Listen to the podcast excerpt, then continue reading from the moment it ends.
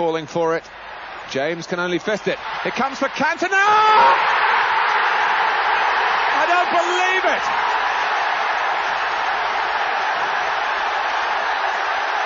You just couldn't write this script.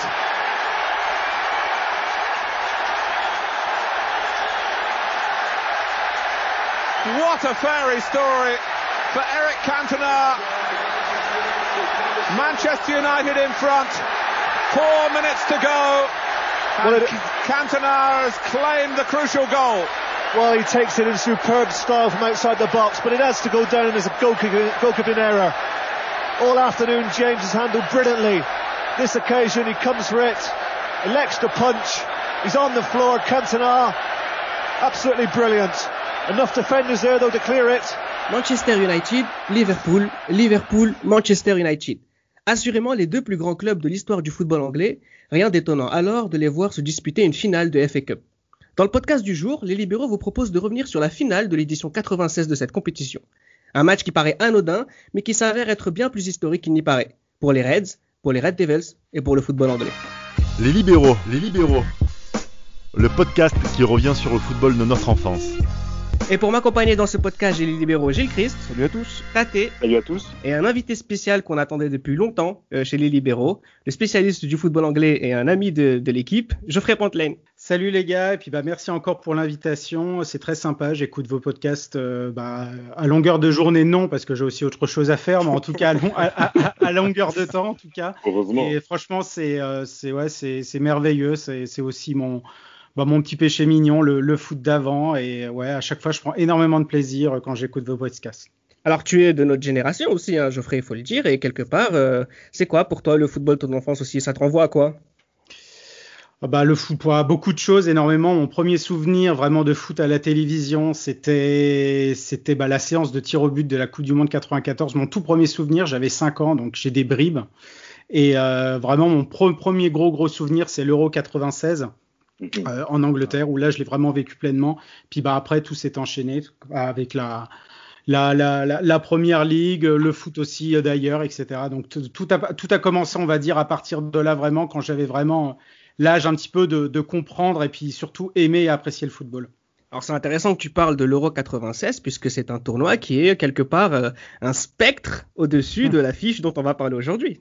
Ah, j'ai peut-être fait exprès, Marc. Donc on a, on a bien fait de te choisir pour ce numéro. Alors euh, ce match-là, du coup, c'est c'est le 11 mai 1996 à Wembley.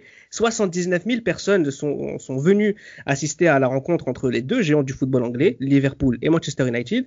Euh, Gilles Christ, symboliquement, ce match a quand même une portée particulière. Ce n'est pas anodin qu'on veuille en parler aujourd'hui. Parler de ce match-là, c'est euh, c'est c'est faire un petit peu mal aux Reds et, euh, et rendre hommage aussi à, à ce qu'on appelle, voilà, ce que, ce que moi je, je pense être le plus grand joueur de l'histoire de la Première Ligue, à savoir Eric Cantona. On aura l'occasion d'en parler. Oui, oui, moi je pose tout de suite euh, la, chose.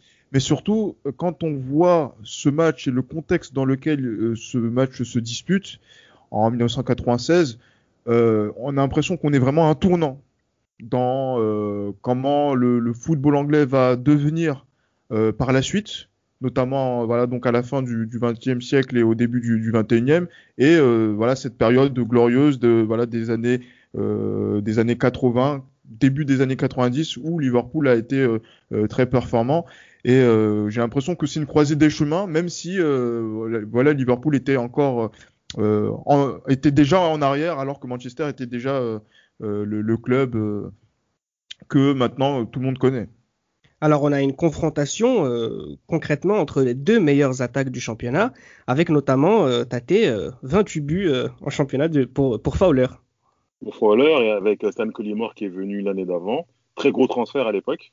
Énorme transfert. Bon, après, c'est un joueur aussi un peu borderline dans sa vie euh, privée, dans sa vie publique. et on a aussi, euh, ben, on a aussi les autres. euh, on a les Spice Boys, hein. Harry Redknapp. euh, on a. euh, Jamie, Jamie. J'ai mis, oui, oui, oui. Ah, Ah, Harry, Redknapp, ça fait, ça, ça fait longtemps qu'il a arrêté. hein. Ah, non, ça fait longtemps, non. Surtout, ça fait très très longtemps. ouais. Et non, on, a, on a David James, on a Steve McManaman, on a Stan Collymore et Paul Ince. qui sont euh, un petit peu euh, représentatifs de la nouvelle génération. Bon, pas Paulins, hein, il vient après Paulins, qui sont un peu représentatifs de la nouvelle génération à Liverpool à l'époque. Ça sera un gros chapitre, hein, les Spice Boys de, dans, dans, ce podcast. Ouais. euh, on va bien en parler. Euh, alors, il y a un ascendant, on va dire, au, classement du côté de, Manchester, mais en ce qui concerne les confrontations directes en championnat, l'ascendant, il est plutôt du côté de, de Liverpool, Geoffrey, avec notamment ce 2-0 et 2-2 et 4 buts de Robbie Fowler, encore une fois. Euh, à l'approche de ce match-là, tu penses que Liverpool euh, sait qu'elle a une carte à jouer Oh bah clairement, évidemment. Et puis de toute façon, un, un match de coupe, c'est quand même assez différent aussi d'un match de championnat. C'est pas le même contexte. Il y a aussi quand même un trophée à, à avoir en bout en, en fin d'année. Euh, puis surtout aussi, il faut rappeler que le 2-2, euh, c'était aussi le, le, match de rentrée euh, du fameux Eric Cantona. Exact. Après les, les, les, 8 mois de suspension où il a marqué, euh, passe décisive aussi pour Nicky Butt. Et puis bah, le 2-0, euh, le, le 2-0 euh, deux mois plus tard, Anfield. Euh, c'était plus compliqué, euh, doublé encore oui, comme tu l'as dit, de Robbie Fowler avec un magnifique coup franc et puis bah une, une un tour de passe-passe au, au, sein de la défense de United où là vraiment oui, il n'y avait pas vraiment, il y avait pas vraiment photo entre les deux équipes euh, lors de, de, de, cette rencontre, mais oui, il y a quand même un, un, un ascendant, on va dire, euh, je vais pas dire psychologique, c'est pas vrai, puisqu'en plus United s'est rassuré avec le championnat, mais c'est vrai que les, les, confrontations directes, ça compte évidemment, et euh, bah franchement, au début de, au début de cette rencontre, euh, ouais, c'était clairement du 50-50. Alors, avant de rentrer dans, dans, le match plus précisément, ce serait intéressant aussi de faire un focus sur chacune des deux équipes, sur la manière dont ils ont, dont ils abordaient ce, ce match-là, et notamment du côté de Manchester United. Gilles Christ, pour être très clair, c'est ouais. le club qui est sur le toit du football anglais à ce moment-là depuis 3-4 ans. Oui, clairement, depuis l'arrivée d'Eric Cantona. Moi, je vais continuer à faire mon hommage à. On va comptabiliser Cantona. le nombre de fois où tu vas dire Cantona sur ce podcast. Ça fait Exactement. Deux. je, deux, je vais le dire encore une troisième fois. Cantona. Voilà. non, mais, en fait, quand vous voyez euh, ce Manchester, champion 93, euh, qui fait le doublé 94, euh, qui perd le titre euh, en 95 au, au, détriment de Blackburn, et, je, et là, c'est la seule saison incomplète d'Eric Cantona sur la sur la, sur la scène anglaise. Il fait ce, ce retour-là en 95-96. Euh, Manchester est, euh, est, devant, mais c'est vrai que le contexte de la saison est quand même assez particulier. Euh, Sir Alex Ferguson fait confiance au, à des jeunes, et après le premier match de la saison, et eh ben hum. voilà, donc il y a des certains consultants de, Liverpooliens qui, hum. notamment Alan Hansen, qui sort bah. cette fameuse phrase "Vous ne pouvez gagner, vous ne pouvez rien gagner avec des enfants." Euh, ouais. Voilà. Quand on a revient euh, en octobre, fait cette fameuse remontée, euh, que, cette fameuse remontée sur Newcastle avec cette passe d'armes entre Sir Alex Ferguson qui parle de Leeds et la réponse de Kevin Keegan au cours de cette saison-là, qui amène au titre. C'est euh, et après maintenant ils sont peut-être à aller à un match lors de cette finale de Coupe d'Angleterre de euh, d'écrire l'histoire, puisque jamais une équipe n'avait fait un, dou un double double. Mm, mm. Euh, et, euh, et, là, justement, Manchester United va, est en mesure d'écrire l'histoire euh, par rapport à par rapport à ça. C'est vraiment incroyable de d'être allez à un match de l'histoire et dans, dans un théâtre dans un théâtre qui est qui n'est pas le théâtre des rêves, mais qui est vraiment un grand théâtre comme celui de, de Wembley. Oui. Cette saison-là, Geoffrey, c'est Newcastle qui perd le titre ou c'est Manchester qui va le chercher?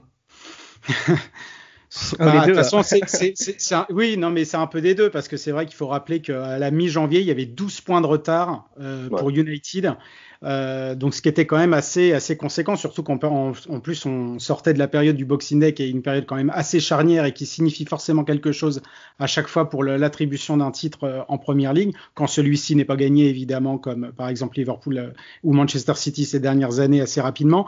Mais, euh, mais oui, clairement, il y a, y, a eu, y a eu aussi une prise de conscience aussi d'United et bien finalement que le titre est en train de leur échapper, de réaccélérer. D'ailleurs, c'est pour ça aussi que Eric Cantona, mis à part la, la la Coupe d'Angleterre où il est le meilleur buteur de Manchester United prend ses responsabilités avait aussi ce but importantissime à St James Park euh, ouais. où il va encha enchaîner après six buts de suite dans les dans les rencontres et il me, ouais. me semble 10 buts sur l'année euh, de janvier à mai euh, en 96 mm -hmm. oui c'était clairement important et puis en fait bah, le problème c'est que Newcastle a commencé bah, en fait un petit peu à, à, glisser, à enchaîner les matchs nuls et puis aussi un petit peu les défaites assez assez assez encombrantes Et oui, euh, Gilles Christ en a parlé, cette sortie de peut-être l'interview d'avant et d'après match, surtout là après match, qui est un petit peu la, la, plus symbolique et la plus mythique de l'histoire du football anglais parce que. I would love it.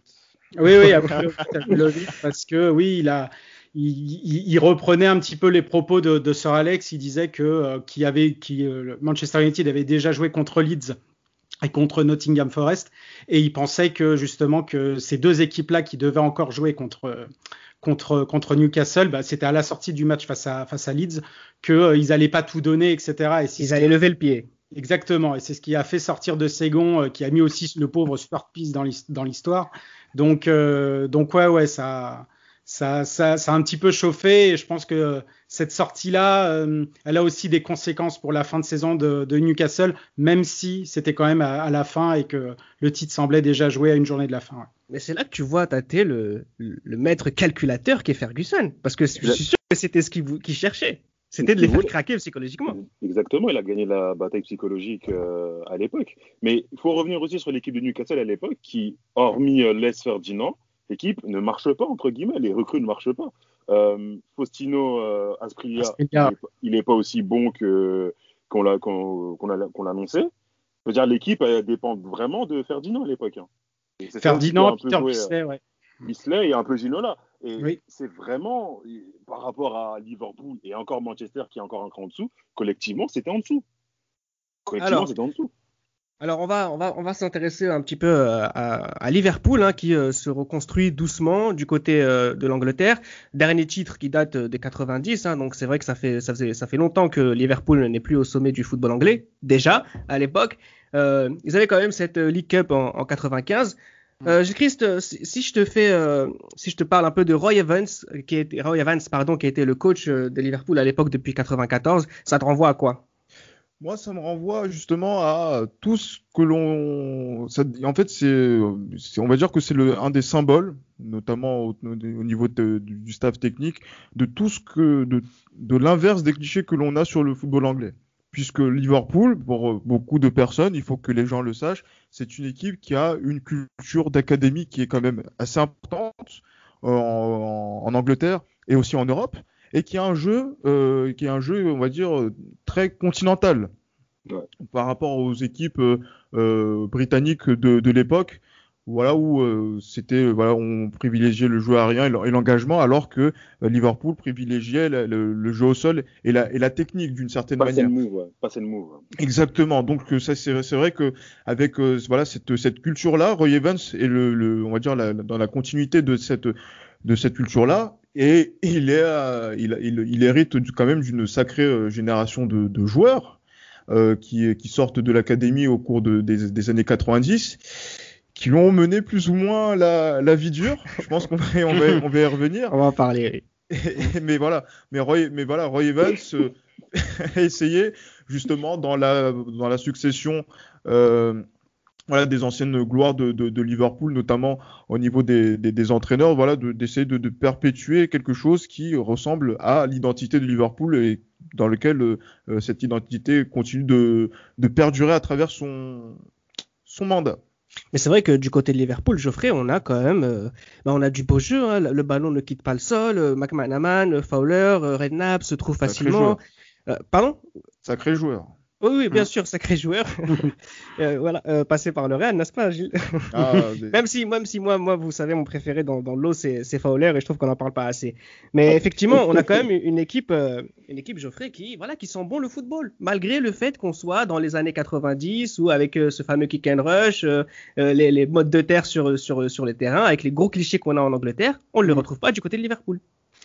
Non, non, c'est vrai que c'était un peu en plus assez paradoxal par rapport, on va dire, au palmarès de Liverpool à cette époque-là, entre 90 et, et, et 95, où c'est vrai qu'il y, y, a eu rien eu. Il y a juste une, une victoire en FA Cup en, en, en 92, mais Liverpool en fait se, se, bah, se reconduisait petit à petit, c'est-à-dire qu'il y avait, on avait toujours un peu des vieux briscards comme comme John Bart par exemple qui était toujours là, ouais. mais voilà, on en a, il y a eu donc un renouvellement de génération, donc comme il, comme l'a dit Gilles Trusco aussi, il y a eu le, il y a eu les, bah, les jeunes, on va dire, de, de Melwood qui sont, qui sont arrivés.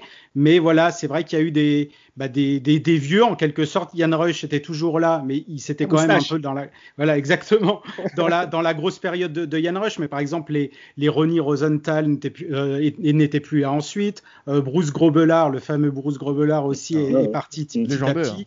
Voilà, légendaire. Steve Nicole aussi, Steve Nicole aussi.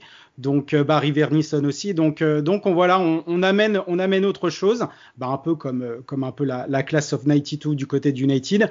Et c'est un petit peu oui la, la, jeunesse qui a pris le, pouvoir avec, comme Gilles Christ en a parlé aussi, le, le formidable Steve McManaman. J'ai revu des, des, vidéos récemment encore de sa période à Liverpool de ces années-là. C'est absolument mais ah, c'est magnifique ce qu'il fait avec, avec, ses pieds et je préfère encore limite plus les, les passes décisives qu'il faisait, aussi les changements de rythme, etc., que peut-être finalement son ciseau en finale face à Valence. Je suis désolé, mais. Oh.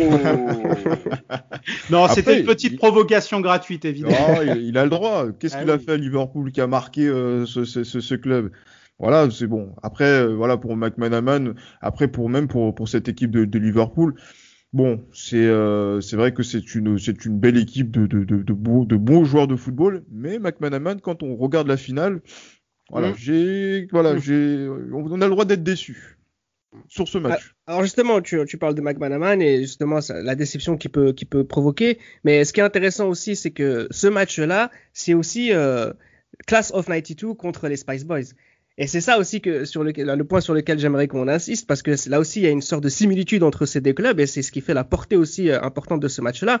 On va s'intéresser d'abord aux Spice Boys pour, pour, pour, continuer avec Roy Evans. Euh, ils lui ont fait la misère, Tate. Hein. Ah, ils, ont, ils ont complètement fait la misère avec les rumeurs sur les tabloïds, avec euh, Emma Waxon, avec, euh, Robbie, Robbie, avec Robbie Fowler. Emma Bunton, ouais, avec Robbie Fowler. Avec Robbie Fowler. Robbie Fowler Emma, la Spice Girls, hein, pour les plus jeunes qui nous écoutent. Ouais, qui avait, Robbie Fowler qui avait une vie aussi en dehors du terrain qui était assez compliquée. En fait, ils lui ont fait, entre guillemets, ce que Beckham a fait à Ferguson euh, dans les années 2000, début des années 2000. Et à 6. Sauf exactement, sauf à 6, exactement. exactement. Alors justement, ces jeunes là, c'est Jamie Redknapp, c'est euh, David James, c'est McManaman, euh, c'est Fowler, hein, c'est McAteer, Jason euh... McAteer, très important aussi. bah oui. ouais. Justement, tu parlais, tu parlais de, tu parlais de beaux garçons. Euh, T'as cette image, Geoffrey, forcément, en ce jour de match, le costume qu'ils nous mettent. le, le, costume Armani tout blanc avec des chaussures Gucci. Mais les, les, oui, et les chaussures Gucci, mais c'est un petit peu limite tout ce qu'on ressort finalement de cette finale. Pour, pour les gens qui ont vécu un peu à l'époque, ils vont te dire ah oui la finale, donc forcément un Liverpool, un Liverpool United, le but de Cantona à la fin et forcément le, le, le costume des, des Spice Boys qui était ouais, qui était un petit peu n'importe quoi. Et puis c'est Robbie Fowler qui avait dit que c'était la faute de, de David James parce qu'il était ouais. devenu donc euh, mannequin pour Armani et qui, oui, oui. les avait un petit peu euh, forcé pour pour pour, euh, pour avec des jolies affiches en, en slip de David James. Ouais, non, mais c'est complètement n'importe quoi. On avait aussi, bah, Jason, même, euh, même avant cela, on avait Jason McAteer qui, qui tournait aussi des pubs pour Ed Shoulders. Il y avait la fameuse aussi fête de Noël de 1998 où ils se sont, ils se sont tous retrouvés bah, pour faire une orgie. Alors, orgie de quoi? Je n'en sais rien, mais c'était n'importe quoi. Bien sûr, bien sûr, on parlait bah, de chocolat. Oui, oui, voilà, exactement. Et l'implication, alors je ne sais pas si vous savez, cette, cette fameuse, ça, ça a fait un scandale outre-Manche euh, juste avant l'Euro, bah, l'Euro 96, euh, fin mai, la fameuse affaire du chest dentist, où en fait c'était euh, l'équipe d'Angleterre. Oui, exactement. L'équipe d'Angleterre était en tournée euh, en Chine. Ils jouaient contre un, ah, contre un bien sûr. Ex expérimental, euh, expérimental. Et en fait, bah, ça tombait aussi le jour de l'anniversaire de Paul Gascogne et c'était bah, le pauvre Brian Robson, l'adjoint de Terry Venables, qui devait un petit peu les surveiller le soir et en fait, bah, à un moment dans un bar, ils ont vu deux chaises, ils se sont mis tous la tête à l'envers et avec l'alcool qui courait à flot, etc. Et d'ailleurs, ça a été reproduit dans la célébration du but de Gascogne contre l'Écosse, etc. Mais ça. ça a fait aussi un scandale aussi. Enfin voilà, les Spice Boys, c'était du c'était du, du, du n'importe quoi à l'époque. C'était c'était c'était fou. C'est très Alors, Liverpool. Ils, ils faisaient, ben justement, ils, ils occupaient peut-être beaucoup plus les tabloïds que, que, que, que les, les, les, auteurs du classement de première ligue, contrairement, Tate, aux jeunes de Class of 92, avec euh, les Butt, euh, les, les, frères Neville, les Beckham. Euh, même si à cette époque, il y avait le, comme tu le disais tout à l'heure, Chris, You will never win anything with kids. on parlait directement de, de, ces jeunes garçons qui, au final, ont réussi à gagner Tate avec euh, Ferguson. Les baby Ferguson, comme on les avait à l'époque. Comme tu l'as rappelé, donc Beckham, Scholes, euh, les frères Neville, Nicky Butt et Ryan Giggs, et euh, Terry Cook aussi, qui mmh. avait beaucoup d'espoir, dont Ferguson avait beaucoup d'espoir. Robbie Et, euh, Savage. Robbie Savage, mais sauf qu'il est déjà parti, euh, Savage, il me semble. Ouais, ouais, ouais, mais il y avait beaucoup. Il était là, cette fameuse FA Youth Ouais. Cup 92, et puis bah. Exactement. Exactement. Et, il joue, et il joue en attaque en plus, à l'époque. Exactement. Il joue en attaque, il n'est pas au milieu de terrain. Mm. Et euh, ouais, on a, on a cette équipe-là qui est menée aussi par, euh, comme a dit Gilles, le meilleur joueur de l'histoire de la Première Ligue. Et c'est lui qui, qui, ok, ils font un bon début de saison, ça gagne au début de saison, mais c'est lui qui les, qui les fait gagner à partir du mois de janvier, c'est Cantona, tout La simplement. différence. Comme Ça la comme, comment, c'est comment, lui qui met les premiers buts, c'est lui qui fait les passes décisives. Le seul qui en pâtissait dans tout ça, c'était Andy Cole, qui, si vous regardez bien, avec Cantona, ça n'a pas très très bien marché, même au niveau stats. Et dès qu'il bat, euh, Andy Cole commence à plus scorer. Mais sinon, le reste, euh, que ce soit euh, Bugs qui marquait, Scholes qui met 10 buts cette année-là, Mm, mm. euh, c'était Cantona, c'était vraiment la plaque tournante. Il marquait, il faisait. Quand on a Ouais, 14 et c'est le meilleur buteur de, Ouais, de, de ouais, Manchester Et c'est des buts qui pèsent. C'est vraiment des buts qui Ah pèsent. oui, des buts qui pèsent. qui- Mais comme les, comme les buts, euh, Tate, euh, que- qu'il a marqué lors, de, de- lors de, de son arrivée à Manchester pour l'année 92-93. Mhm. Des Mais buts pas autant, très pas très autant. importants. Pas autant. Pas autant. Quand, quand- Mais quand il par arrive, exemple, quand il arrive, le- en fait, c'était une léthargie offensive. Il arrive, donc ils, a- ils ont du mal à marquer.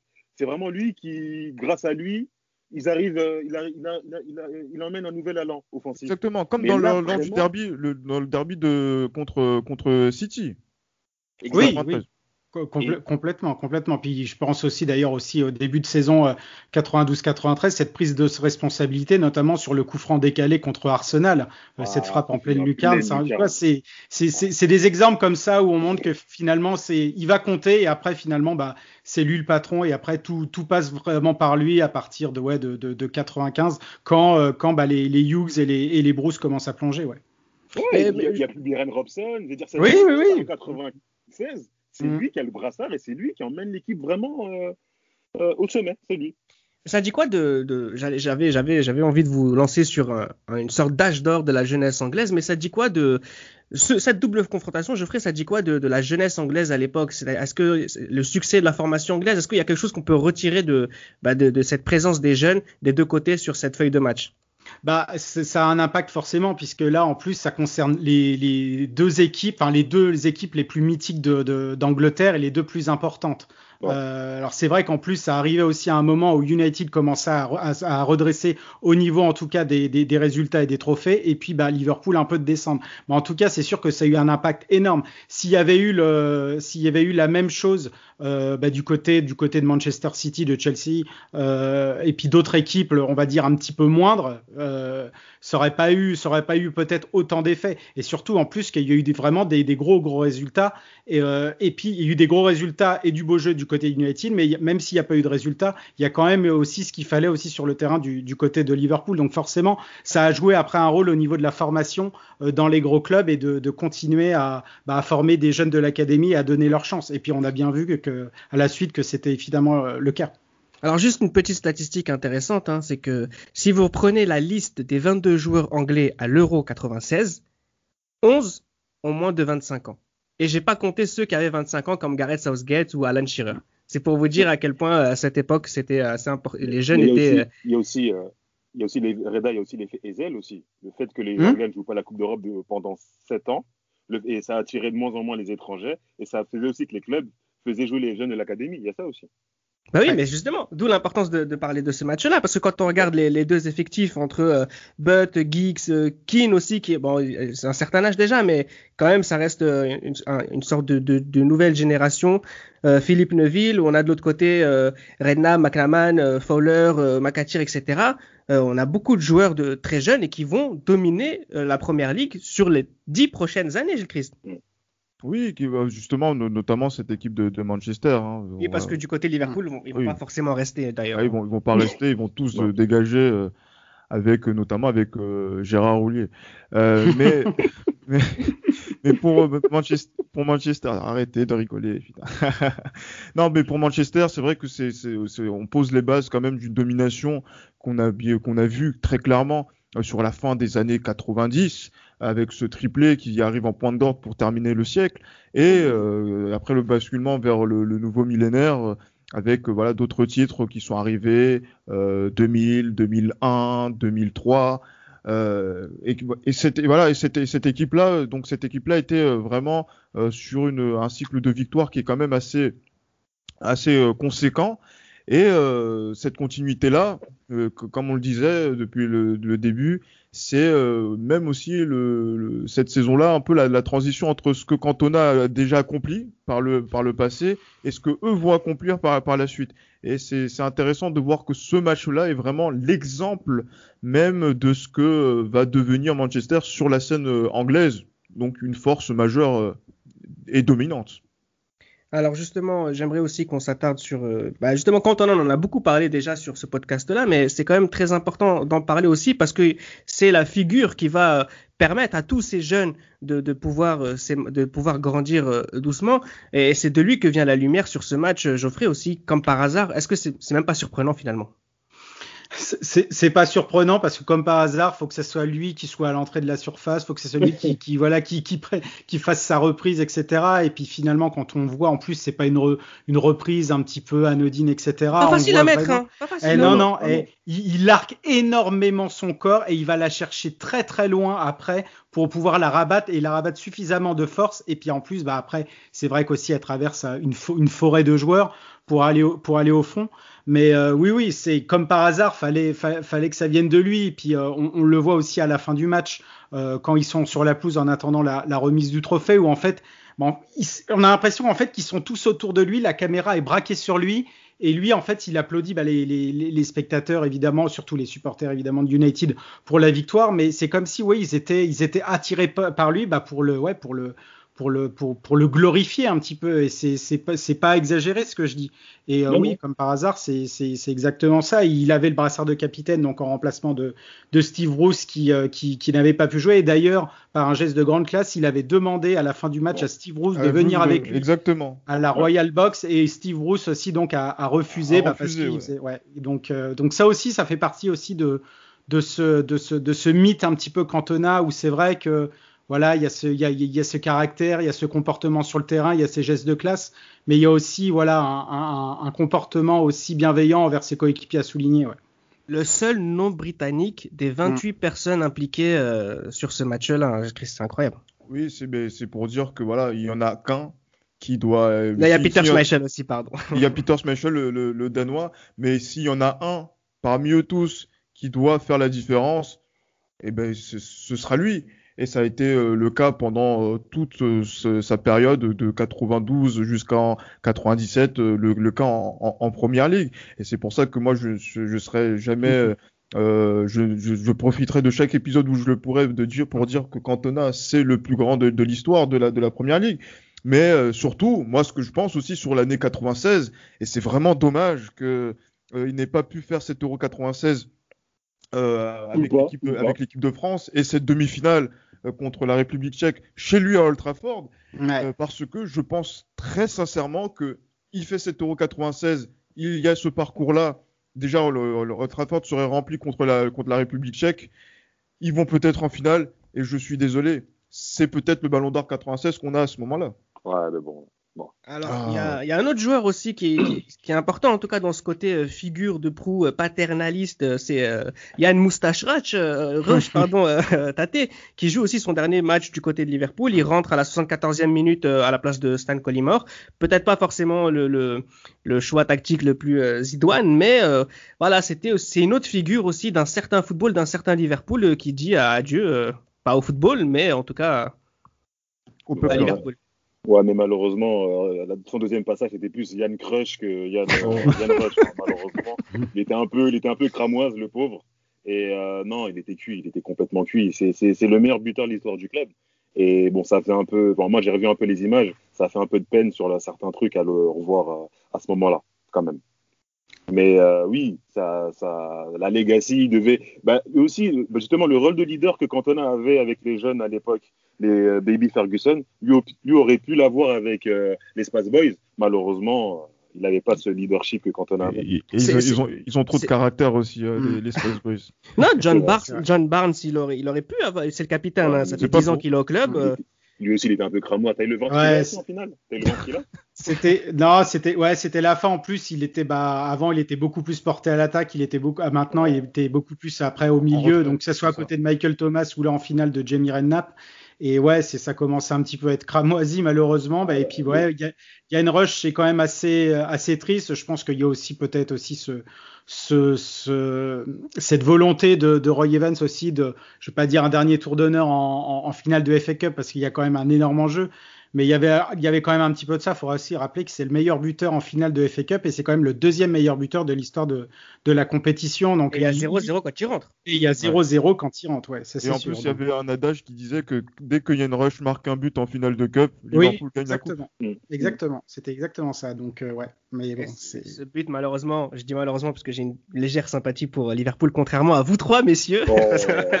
On ne l'a pas précisé. Ça Hein. me déçoit, ça déçoit. Ça me, Ah. ça me déçoit, toi, vraiment. Exactement, c'est ton seul défaut. Non, non, ce, ce Liv- ce Liverpool, franchement, c'est charismatique, c'est drôle, il y a des anecdotes, et puis ça joue bien au football, et puis, puis on, on s'ennuie pas, quoi. Mais c'est vrai que c'est une, question aussi que je voulais vous poser, mais euh, quand on regarde justement cette classe of 92 et, les Spice Boys, euh, enfin, en termes de talent, vraiment pur, quand même, quelque part, ça se vaut. Et Oh. je- non, bah, il y a Paul Scholes d'un côté, Beckham, et de Ouais. l'autre côté, Maxaman, suffit. etc. Même Fowler, déjà. non, mais- Paul Scholes, c'est fini. Ça suffit. Ah, mais ont- exactement. Ah, mais Manchester, suffit les, les Mancuniens n'ont pas de Fowler, par exemple. Et par la suite, ils n'auront pas de Michael Owen non plus. Mais ce que je veux dire, c'est que- qu'est-ce qui a fait que du côté de Manchester United, on réussisse à créer quelque chose, une émulation autour de cette jeunesse, et pas du côté de Liverpool? C'est Ferguson? Ferguson, Brian Kidd, euh, euh, Cantona. Exactement. Il y Et surtout que, regardez, quand vous regardez le, le match, euh, par exemple, Paul Scholes, quand il rentre, il rentre à la place d'Andy Cole. Et c'est du poste pour poste, euh, Mm, mm, mm. quasiment. Donc, c'est-à-dire qu'il vient en tant qu'attaquant, même si c'est plutôt sur la- l'aspect défensif de, de la chose est, euh, qu'il joue sur la, qu'il joue en pointe. Très Et donc, et voilà, mais, mais voilà, c'est vrai que Manchester n'a pas connu ce, ce fameux petit phénomène euh, anglais en, en attaque que, Liverpool avait, mais après sur le, sur le reste, par exemple David Beckham, par exemple moi sur les premiers 15 premières minutes de la rencontre, la précision des passes Ah, qu'il fait, c'était ah, c'était incroyable. Sur le, Incroyable. Sur, le, le- sur le début de match, les cinq premières minutes, Cole, il peut ouvrir le score deux fois. Il y a eu un, un énorme ballon là de, de David Beckham, mais absolument magnifique. Mais Jeune ça David vient, Beckham. Exactement.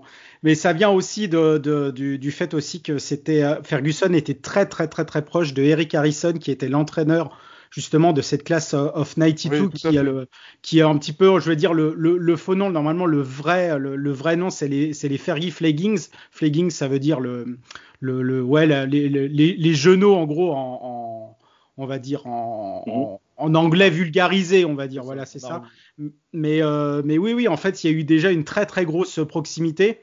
Et forcément, bah, ça, facilite, ça facilite tout aussi. Et on voit de toute façon le, le, le, la, la prise de pouvoir qu'a eu ces jeunes à partir de, de 94 et, et 95, qui a été absolument phénoménale dans l'histoire du club. Et finalement, c'est. Bon, je vais vous poser la question à trois, mon... à trois euh, mancuniens, donc euh, c'est un peu bête, mais c'est le vainqueur qu'il fallait? Je commence. Moi, c'est le vainqueur qu'il fallait.